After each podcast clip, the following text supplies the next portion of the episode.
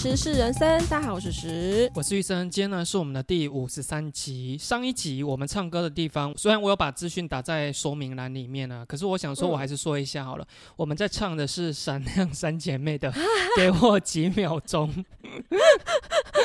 我怕很多人到那一段会想说，我们两个在笑什么？你觉得会有人懂吗？应该是说我们的受众年纪应该是跟我们差不多，所以他们应该会知道。再年轻一点的弟弟妹妹可能就不知道了。哎，这个算不算时代的笑话？就是只有我们这一 come 的人会知道，充满一点时代感。好悲伤哦，居然是闪亮三姐妹。我希望说那一段如果有人 catch 得到的话，会有那种会心一笑的感觉啦。那如果没有的话，我真的为你感到遗憾。用到遗憾这么重的词。好了，那我们就开始今天的新闻喽。最近有一个网友呢，他就在路上观察学院抛出了一张照片。我靠，那个照片啊，就看到画面上一个身穿围裙的阿妈哦，自助餐店的那种高举枪支，动作非常专业的瞄准那个目标。左下角的民众呢，很淡然的整理衣物，这个画面形成了一个强烈的对比，就让这个原 po 写下了当年的黑玫瑰重出江湖了。原来呢，这个是发生在高雄的寿山。大家也知道寿山就是很多猴子，是真的猴子哦，不是人家所谓的那个 山道猴。那之前呢，就有一个中山大学的那个女大学生呢，她为了防止食物被猕猴抢走，拿手枪来取餐，还吓坏了外送员。现在居然还出现这个阿妈拿出手枪，姿势一百的喝阻猕猴这样子，然后他们就说阿妈有可能在美国西岸待过，那个头巾、那个首饰，哎，你有来过这个地方吗？没有，因为一直听这种事情，如果真的有人要叫我去，我不敢去。你一直有耳闻高雄寿山的猴子很猖狂这件事情，对不对？不然你有去过吗？他那边有一个动物园，寿山动物园。那我就有带我儿子去过。我跟你讲，动物园那边的猴子真的很夸张，因为去动物园的爸爸妈妈要带小孩去，你一定背包里面就是会放一些什么零食啊、水、饮料，你还会想说哦，在动物园里面野餐啊，可能手会拿着一些手提袋的东西。光走进动物园的那个路口之前的那一段山路啊，你可能就被抢劫一空了。可是这个猴子是从动物园里面跑出来哦？不是不是，因为寿山里面它本身就盛产猕猴，因为它有保育的关系，所以其实他们越生越多。像之前就有听过中山大学的学生说，他们可能上课上到一半就有猴子跑进去里面。哦，对对对对。其实那个已经影响到那附近周遭的居民，而且你知道，我就是最近刚好有一个车友，因为他们就刚好坐在山脚下那一排，听到哪一家又开始有那个。那尖叫的声音就知道啊，那个猕猴又下山来，可能去厨房可能偷拿东西呀，或干嘛的。那个家不能要了，那一座山也不能要了。猕猴对你来说有这么可怕吗？太像人了，真的太害怕。那时候我不是说我带我儿子去那个动物园嘛，户外的用餐区那边，然后我们就在吃东西，这样吃到一半，居然听到枪响，哎，真的是枪哦，砰砰砰的那个声音，然后想说哇，怎么了？怎么动物园里面居然会有那个枪击事件这样子？在寿山动物园里。面当管理员的也不是泛泛之辈，他们都会拿那个长枪，那种人家所谓的可能是那种猎枪、来福枪那种。可是那个里面不是真的子弹，他们是空气枪，它只是长得比较吓人而已。我忽然发现，如果真的很想要瘦身的人，是不是很适合去住寿山？因为你吃不到东西啊，你这样一拿起来就被抢走了。就是你家里放了很多零食，你回家之后零食都没了，而且你就是窗户都打开，对不对？对耶。各位想减肥的朋友，如果你想要无痛减肥的话，欢迎你搬到高雄的鼓山区。哎，真的呢，反正就是利用他，反正你也抢不赢他，那就被他抢走，就被他抢走啊。哎，可是你刚刚说这个阿妈的装扮真的很像自助餐，我就觉得是不是形容的很好？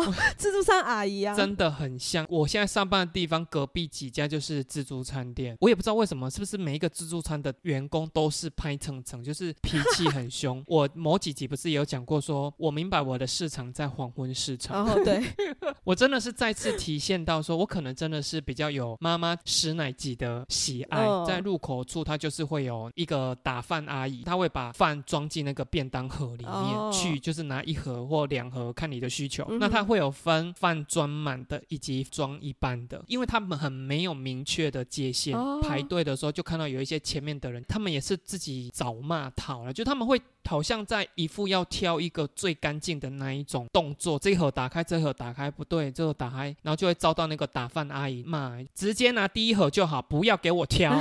那个客人就会说，不是啦，我是在看那个我要一半的饭，我不要全部都是饭的。然后那个阿姨就会说，就这边呐，到底要找哪边？那边不是啦。然后那个客人就会鼻子摸摸，然后就去拿。我去哪我都没有被骂。然后近期呢？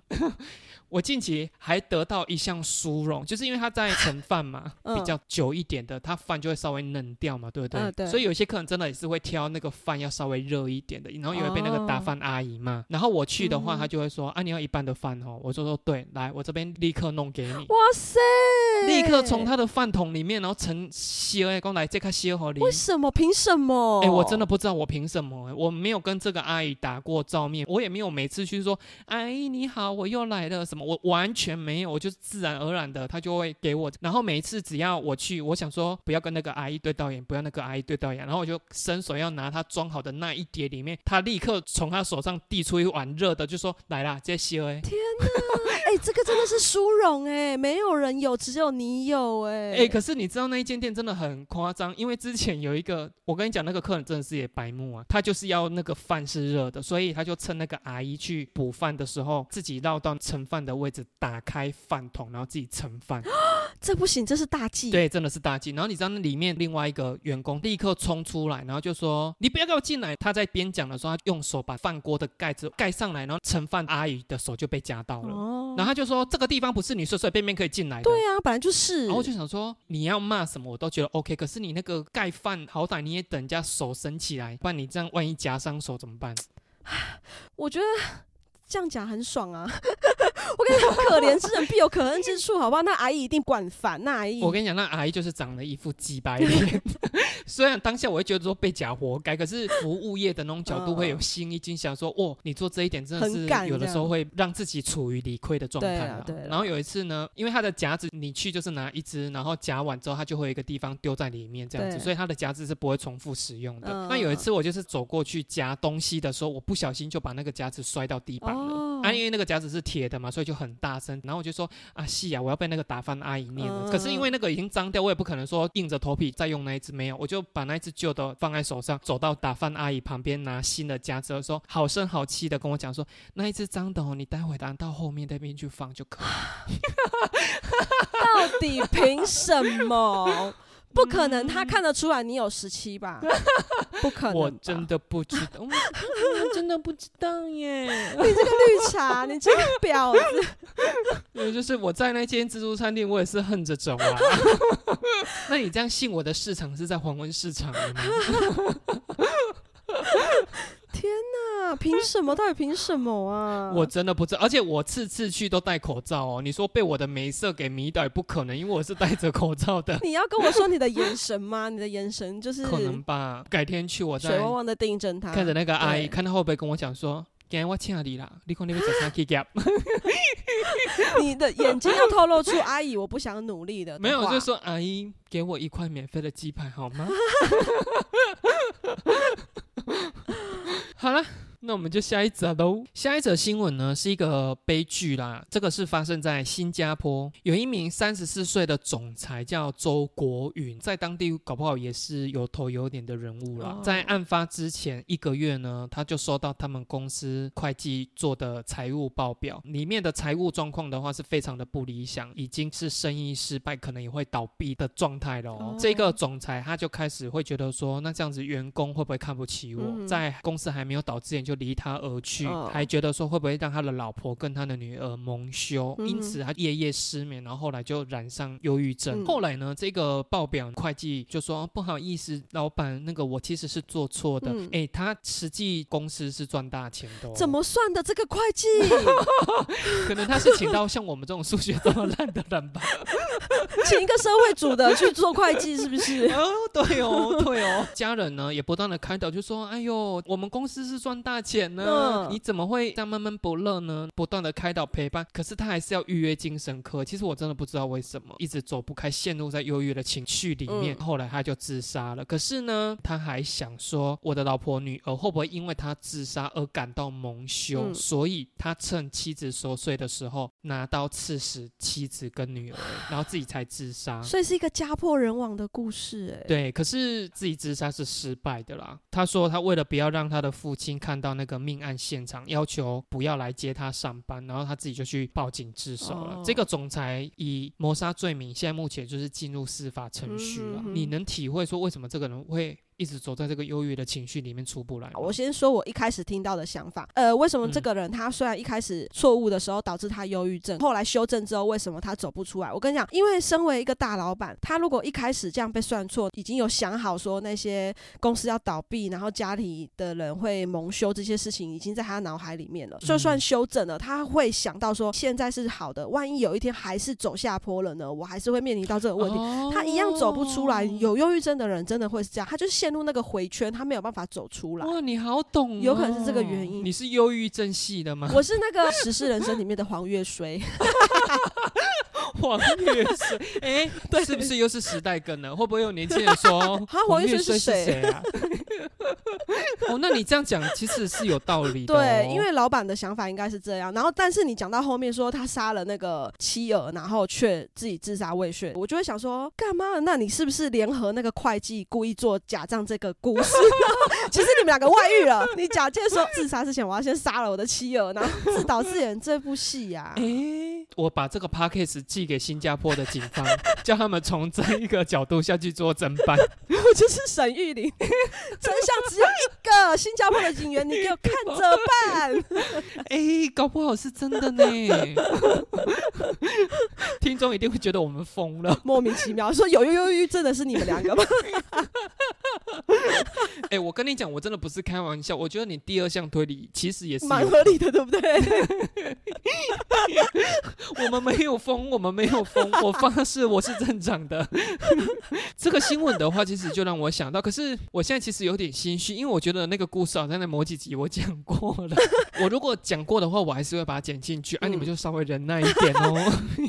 我之前在那个西装店上班的时候，我们规定就是有说，这一笔订单总价，你如果没有收取定金超过总金额的一半的话，万一这个客人发生不取货，这个业务要赔钱哦。如果自己接的单子，你能先收过半的定金，就先收过半，才不会说那么辛苦还一直在赔钱。那曾经就有发生过一起，这个真的不是我的错。那时候结婚大家都还是会比较照礼俗啊，就是男生除了要有一套全新的西装之外，还会有衬衫啊、领带啊、皮鞋啊、皮带那些东西。那我们就是给你一个包套，你在我这边消费，我就是整组可以帮你整理起来。那这个客人呢，他就是在取货之前呢，他就先来跟我们讲说，明天要拍婚纱照。那他自己本身是没有衬衫的，他就想说，哎，那我这边有一件新的衬衫，我是不是可以先把那个衬衫领带拿去我的婚纱店拍照？那我这样我我就不用额外再买了。那一天不知道是我不在还是我在忙吧，我同事把他的衬衫跟领带就给他了。可是，在那个时间点，他的款项其实是还没有付到一半的。正常的流程，他如果要先取部分的货的话，其实我们也是有权利说，哎，那你是不是再把定金补多一点？那我同事都没有这样做。那一直到取货日当天，他试穿西装什么的也都很正常，然后笑得很开心。我要把东西给他，然后跟他讲说，哎，那我这边的话再跟你说一下尾款是总共是多少钱的时候，他就愣了一下，就说我不是全给了吗？我们就说没有啊。他说有，我上次不是来跟你讲说我取衬衫那个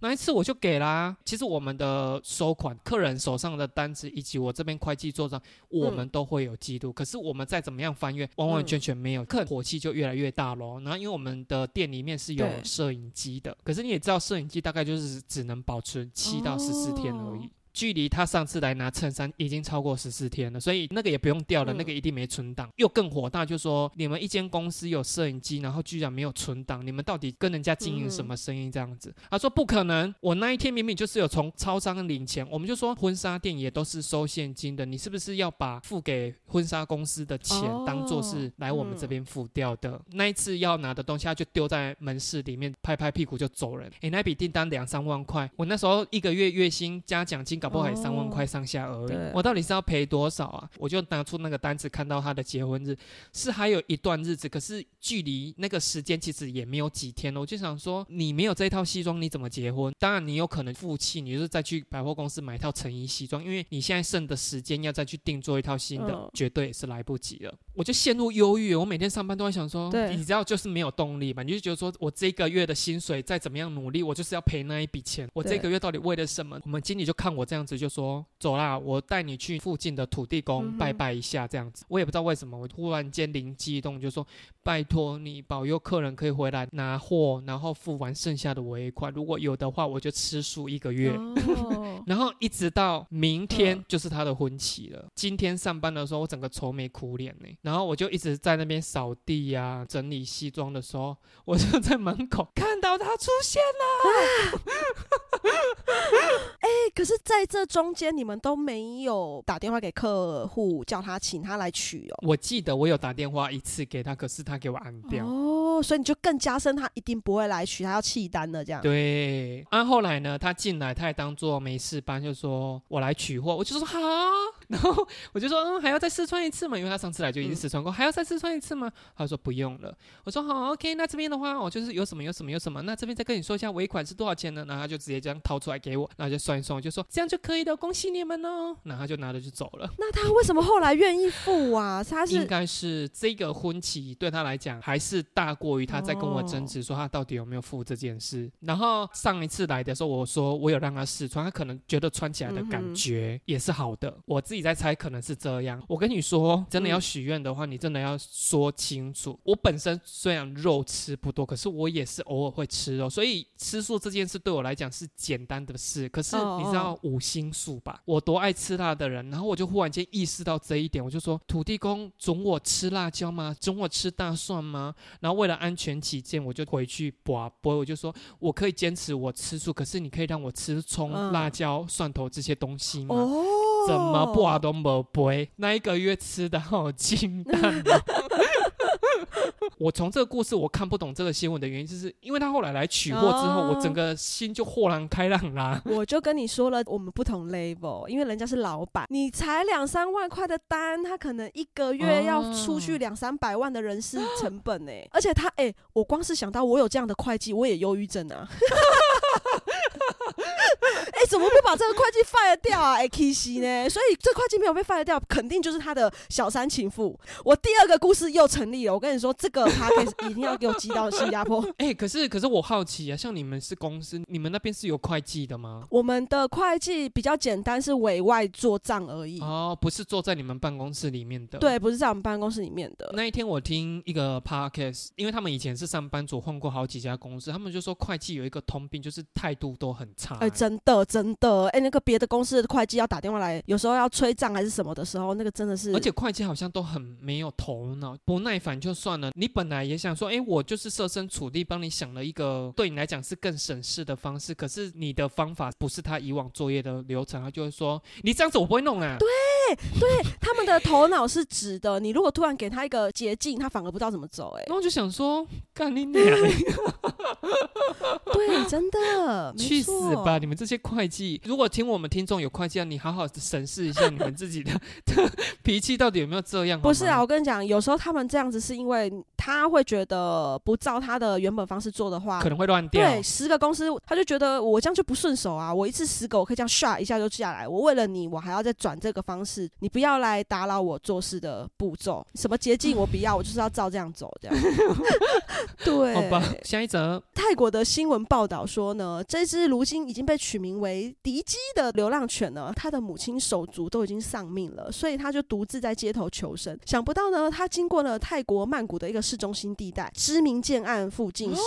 他也懂哪里有有钱人，对，他就跟一个来看房子的人看上眼了，真的，这一眼彻底的改变他的生活。这个女富豪呢，就收留了他，之后还带着他一起入住了这一栋要价三千多泰铢，折合台币也要两千多万的新家，这样子。不过我当时看到这个新闻的时候呢，我只想说，为什么这只流浪犬的身世，这个记者会这么清楚呢？他的母亲因为车祸身亡，兄弟姐妹被毒杀，为什么你？会这么清楚呢？我觉得是不是编辑跟他讲说，你这一篇不达五百字，他自己就多了这些字，交稿。你会不会觉得说，有一些狗啊，有一些猫，真的是有过好命？有时候我们推小朋友婴儿车出去啊，隔壁推了一台，上面是坐猫猫狗狗的时候，想说哇，真是。而且他的那一台婴儿车还比你小孩坐的婴儿车贵。对，真的还贵。你有曾经一度想过说要养什么宠物吗？我小时候有养狗，而且还不止一次。因为他们要么就走丢，要么就是走了。我其实有点难过，之后我就再也不敢再养任何宠物了。有过一只雪纳瑞，然后一只马尔济斯。哎，说到这个，你知道我以前在饮料店打工的时候，我们老板娘就养一只雪纳瑞。其实我觉得雪纳瑞真的不是我的菜，然后他们都取名它叫做 Cookie，他们就说这一只狗养很久了。那时候我觉得我们老板娘一些心里面状态都不是很健康。有一次我就闲聊的时候，我同事就讲说这一只 Cookie 不是原来的 Cookie，我就说啊你们在说什么？怎么叫这一只 Cookie 不是原来的 Cookie？这样，因为他们就习惯带它去外面遛狗。那有一次它就走丢了，这个老板娘回到家，因为他们那时候的店跟住家都在一起，营业在一楼，二楼就是他们的住家。那时候我还没有进去啊。其他员工就觉得说，哎，为什么今天老板娘遛狗回来没有把狗带回来？可是也没有问。过了两三天，就想说不对，这个狗一直都没有回来，到底出了什么事？可是因为老板娘也都是神秘兮兮，也不敢讲。等到第四天的时候，雪纳日就回来了。那因为那个员工工作都算蛮久的，他们就那边观察，就想说。不对，这一次 Cookie 好像跟原本的 Cookie 的习性是有点不太一样。他们就自己拼凑，就说这中间他有四天是不在家的，莫非狗是走丢了？然后你又去买一只新的，所以他们就是跟老板娘问说：“你这家不是原本那家对不？”然后那老板娘还装傻，就。无啊，你又别讲啥，玩不呢啊，cookie 啊，还 cookie 啊。然后一直到我上班的时候，距离如果真的有走丢的话，搞不好都已经大半年过去了。因为他们是有开分店的，我在新的那一家啊，他们的住家就从那边传来一个喜讯，就说 cookie 回来了。我就说什么意思啊？cookie 不是就在家吗？真正的 cookie 回来了。对，所以真的哦，真的的 cookie 回来了。所以老板娘真的去买一只假的 cookie 回来。对，My gosh！你不觉得我们老板娘真的是有病吗？何苦要这样骗员工？还是他其实他自己是很伤心，他在催眠我自己说，Taylor 喜欢 b 的 cookie，Taylor 喜欢玩 b 的 cookie。可是那原本的 cookie 回来是怎么回来的？他自己跑回来，所以我们就说这只狗算是很辛苦也很厉害，是它已经走丢大半年了，然后还有办法记得回家的路。可你们怎么确定回来的是真的 cookie 啊？旧的员工看就知道说这个是原本的 cookie 啊，我是不知道啦，因为我没有看过旧的。哦天哪，那你有看过新旧 cookie 真的有差吗？因为我跟你讲，雪纳瑞就不是我的菜，所以 我很少仔细看。那其实他们两只真的长蛮像的。你看，就现在变成是怎样？Cookie，然后就两只都过去，然后就说啊，不是给你啦，不是给你。我想说神经病，因为这一间店我有发生很多很离谱的事情，所以我后来觉得说，你们一家人，老板娘跟老板都有病，真的都有病。好荒谬，是不是？而且他们也不是说 Cookie 一号，Cookie 二号，所以有时候听他们在说 Cookie 怎样，我都觉得我不想听，因为我不知道你在说哪一只 Cookie。因为在他们眼里，他们就是 Cookie，他们不可以有为了区分他们，又变成 Cookie 一号、Cookie 二号这样不行。哎，可是我跟你说，真的，我也有遇过类似的这个，可是我没有那么疯啦。就我不是说我曾经有狗狗走失嘛，那只马尔济斯我们家的妞妞，不知道怎么样，就是发了疯的跑出去之后，真的就是也是几天几夜就没有回来了。然后我们真的就想说，天呐，怎么找？因为那时候我们还住在乡下，那乡下也就这么大，我们真的都找过，可能附近邻居有说家北谁告迪加安诺去看也都不是，我们就想说啊，那他可能真的就是不见了。结果有一次哦，我们就真的在我们家附近，我记得我好像也不知道几年级升到几年级了，可能也过了一两年有了，就真的看到一只妞妞。的那种马尔济斯，当然它已经变成老狗了。一两年其实也不至于到老狗，它就是没有修剪毛，就毛发很多，然后也很脏，就是你看得出来它很久没有洗澡了。但是它变得很呲牙咧嘴，因为它可能在外面生活了，要保护自己。对，它就变得很凶，已经不是那种可爱的马尔济斯那种，是变得很凶。我就想说，是它吗？是它吗？因为它有看着我，然后我也看着它。你是妞妞吗？然后我就是你知道，突然悲从中来，眼泪在眼眶打转，然后我就忍不住叫了一声。牛牛，他真的就是又这样看着我哎，然后我就想说，天哪，是吗？是妞妞吗？哎，我那时候真的有哭哎。你那时候旁边有其他家人吗？没有，然后我就立刻冲回家跟我妈还有弟讲说，妈，那个好像是妞妞，你们赶快去看。去看了之后呢，他们说是吗？不是吧？就大家都很疑惑这样子。那时候突然越来越多人靠近，然后他还有点害怕，就躲在了一张椅子下面。然后我就试着试出我的善意，靠近他，把手伸过去，然后跟他说。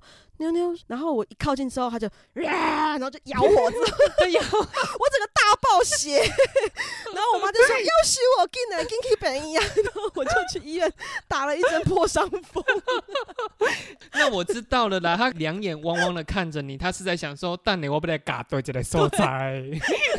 这边就白，我等下该嘎起来。你说那是你几岁的事情啊？国小升国中那段时间吧。那我就问，以后妞妞还沉浸在你午夜梦回的时候，在你脑海中出现吗？我想应该没有了吧。妞妞已经随着那一口它咬你的时候消失了，把你咬掉了。对，后来你们就没有再回去找那一只妞妞了吧？因为我不是去医院打了破伤风吗？然后打完之后，我们再回去，就那只狗就真的不见了，然后也没有再出现在我们乡下社区了。啊，那会不会就是在跟你讲说，姐姐，我们就到这边吧，就咬对，我们就是一口两扇这样子。天哪！我跟你说，我当下看到它的时候，我真的是哭哎！我想说，你怎么变那么脏？因为以前我们都会带它去洗澡、修剪毛。你是不是觉得我很荒谬？你是不是？不会不会，我大概也能够知道，说养动物的人对它有特别的情感，其实就跟自己的小孩一样啊。对对，可是搞不好啊，它叫做旺旺啊。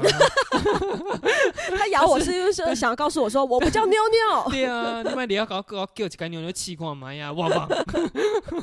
好了，那我们就下一则喽。下一则新闻呢，是现在在台湾好像大家会蛮注意的事情，因为小朋友在校园里面流行的游戏或玩具总是一波一波。现在小朋友流行的东西是萝卜刀，哎，你知道萝卜刀是什么吗？我知道，我知道。它原本的功能是拿来干嘛的？它不是就玩具吗？那为什么叫萝卜刀？像那个折叠水果刀那样可以拉开这样子，可是它是玩具哎，我看到的它是玩具啊。刀片、刀柄全部都是塑胶的，可是为什么会被校园禁止？是因为刀片的地方还是尖的啦。现在还有流行一个叫做鼻吸能量棒，很像是老阿妈会拿那个薄荷棒。对对对，泰国买的那个薄荷棒，就是往鼻子里面塞呀、吸呀。这个是在小朋友里面流行。虽然厂商有强调说这个产品是用薄荷脑啊、冰片、樟脑跟植物油成分干净无毒，可是也有专家警告说，樟脑跟薄荷长期吸入脑对人体是会有不良的影响，而且也会破坏鼻腔黏膜。下一个玩具呢是目前在中国很流行，可是我觉得它可能过一阵子就流行到台湾了，就是萌宠挤痘痘。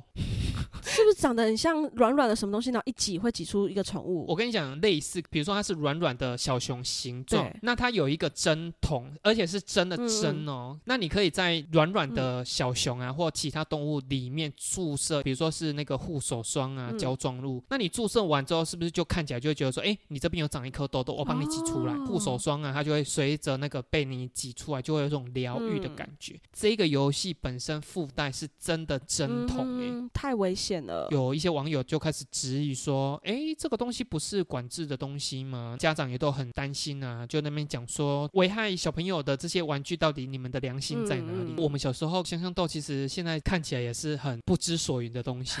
还有那个啊，吹泡泡的那个有没有？其实那个也很毒哎。哦，你说一个塑胶管，你要把一个牙膏里面的软胶挤出来，然后把它封在那个吸管的末端，然后你再用嘴巴。哎，那个我小时候很爱玩。对，我其实到现在也偶尔会玩哎。那个还买得到？可以，有一些复古的干妈店还有在卖。还有像水鸳鸯，小孩还有知道什么叫水鸳鸯吗？水鸳鸯不知道，可是现在会有那个啦，就仙女棒、甩炮、甩炮还有。我们那时候真的很白目，好像是寒暑假都没有人员在学校，我们就溜进去。学校里面就开始大玩水鸳鸯，可是后来就是不知道谁把水鸳鸯丢进一个盒子里面还是什么，可是没有人知道说那个里面是有被丢进去水鸳鸯的。然后我们就站在他面前，那个一爆之后，我大概有三个小时，我的耳朵是听不到的。天哪，那身体有人被灼伤或者什么之类的吗？还好没有被炸到，只是那个声音真的是太大，当下一直很懊悔。我想说，我为什么要玩水鸳鸯？我耳聋了，我怎么办？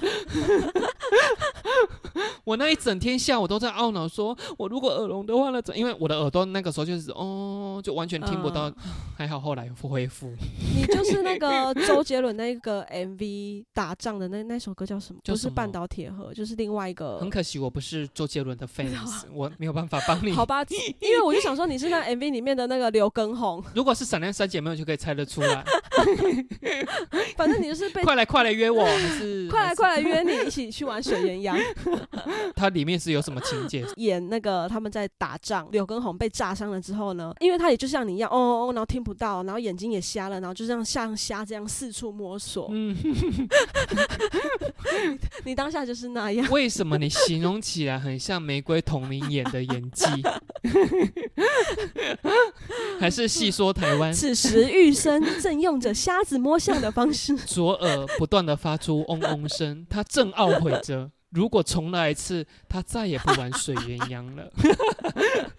所以真的那一次之后，你以后就真的不敢玩那些炮啊什么的。炮还是会玩，可是水鸳鸯就会尽量不碰。哎，我们以前水鸳鸯都是那种给小的臭男生在玩的，哎，就我们一般女生真的就是啊仙女棒啊甩炮就很了不起了，或者是那个冲天炮拿一支可以敢拿一支在那边冲天炮的，女生就很了不起了。我有一次就是买了好几根冲天炮，也是跟我另外一群国小同学溜进学校里面玩，然后我们就是一样，就是说我们敢不插土里这样捏着放，你敢吗？然后干上干这样，然后就连放好几只。另外一个同学，我就看到他在远方，这就是点燃那个冲天炮，然后就爆炸在他的手上，他就干你，他的手就流血了。然后我就看完那一个的时候，我现在手上那些没有点燃的冲天炮，我就说我不玩了，好可怕。哎，那你们会去插什么？比如说大便啊，或者是一些动物的？不会。可是我之前有看过我同学炸，不知道青蛙还是蟾蜍。对对对。现在想起来好可怕哦。乡下小朋友真的很给小哎。阿弥陀佛喽，阿弥陀佛。有一次，我们的老师带着我们就去清洁池塘，那老师就用竹扫把，本来是要捞枯叶还是什么，然后结果就捞起一串青蛙蛋。嗯，你知道青蛙蛋它是很像项链这样，它是有透明的戒指，然后一颗一颗黑色的这样连成一条一条一条的。我也不知道为什么老师敢这样子，他就说：“哎，各位同学，你看这边有那个青蛙蛋。”然后他就捞起来之后说：“你们有没有想要摸啊？”你也知道小朋友就什么都不怕嘛，每个人手都过去，然后就给我们一串。一串一串，我也是很白痴的，就说：“哎，老师我也要。”然后就放在我手上，你知道我全身起鸡皮疙瘩，你知道为什么吗？你放在手上的时候，其实你可以感受到青蛙蛋的心跳，所以它是这样嘣嘣嘣嘣嘣嘣。后来拿到我手上的时候，我想说：“哦，也太有心了！”我就把它往池塘里面丢了。然后很多人都是因为我说，然后他们静下心来说：“哎呦，真的呢。”很恶，真的有够恶。那它的触感真的就像珍珠一样，这样滑滑的。我不敢捏那谁敢捏？放在你手上，你总会有感觉吧？很像一条捏不断的鼻涕。哦。好恶心啊！现在光形容都觉得恶心。好的，那我们下一则喽。有一个加医科的医师呢，他曾经在节目上提到说，他曾经遇到一个小孩，大概才三岁，跟哥哥玩耍的时候，不小心跌倒，背部撞击到衣角，一直哭，哭到快昏倒之后，妈妈才把那个男童送往医院。就到医院之后才发现，哇靠，他内部大出血，肚子鼓很大，他的脾脏已经破了，所以就紧急安排手术。他有出血的状况啊。所以要输血，医生告诉家属说要输血，没想到家属。拒绝，他说不可以输血，因为他们信奉了一个宗教，是不允许输血的。输了血之后，会害他们被这个宗教逐出。家属知道男童不输血的后果，就是宁愿让他走，也不愿意输血。医生他也不可以自己决定，因为这个是必须要有家属的同意才能做的。所以他无奈的表示说，本来只要输血就可以进行手术，可是因为卡在这个同意书，最后真的这个男童就这样走了。这个医生他们都没有办法接受，甚至还有怀孕的护理师。气到休息室去大骂脏话，但也有那个律师出来说，他就说在法律上，这对父母可能会有刑事责任。医护只要没有同意书，依照工作走的话，医护是不会有法律责任的。父母亲本身有教养子女的义务，所以你不能因为有一些超自然的理由来主张说宁可让他死亡，也不会去救治他。所以这个也会牵扯到遗弃的问题，这就是他刑事责任。可是我觉得是不是假故事啊？我好像依稀记得家人里面不太能够互相捐血使用。他没有要家属捐血啊，他要的是这个男童输血。哦，他是从血库里面拿血要输血给这个男童。我一直以为是他要求家长输血给这个小孩，所以导致这个小孩没有拿到血而死掉嘞。不是不是，他是不同意这个小孩输入别人的血。那这个爸妈去死吧。对，因为记得我上一集讲过那个基督徒的朋友嘛，他就有跟我们分享过说做爱了吗？